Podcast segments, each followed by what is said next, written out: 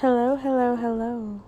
So, in my previous episode, I did customer service helpful phrases part one. So, now I'm going to finish it out with part two. So, last episode, we went over when you initially get the call, introducing yourself, some greetings, um, acknowledging the customer, like, how can I help you? What can I do for you? Um, but this episode, I wanted to talk about if you have like a disgruntled customer or if they're angry, um, some things that you can say, and also just maybe if you need to ask for like billing information or just things related to their finances so you can get a little bit more information to help them.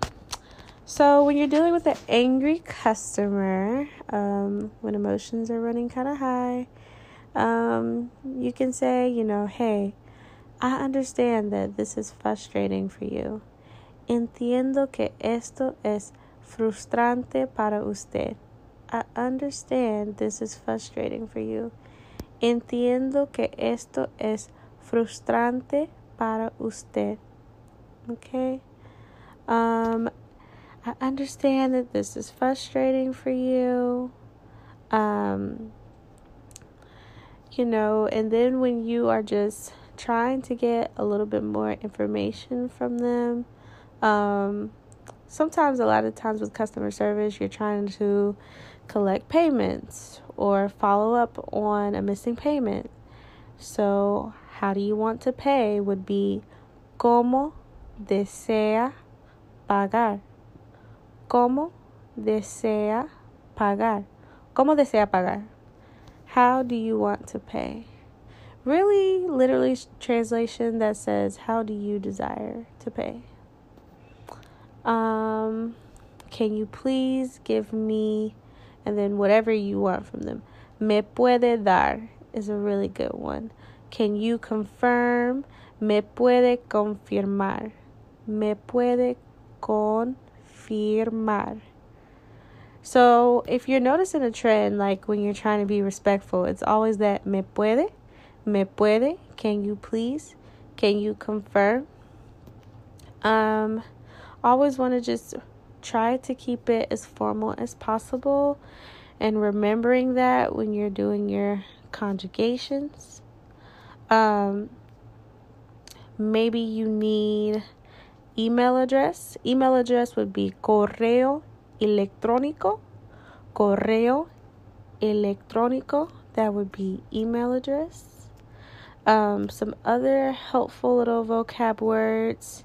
Um, so, in general, I know in this episode we talked about um, saying like hola me llamo, like greetings and um, just how to some phrases to navigate the call. I wanted to go back and just go over some really straightforward English to Spanish vocabulary.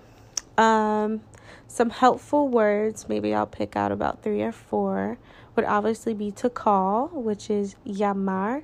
We want to remember that the double L, the double L makes that y sound, or sometimes for some dialects it's a sh sound.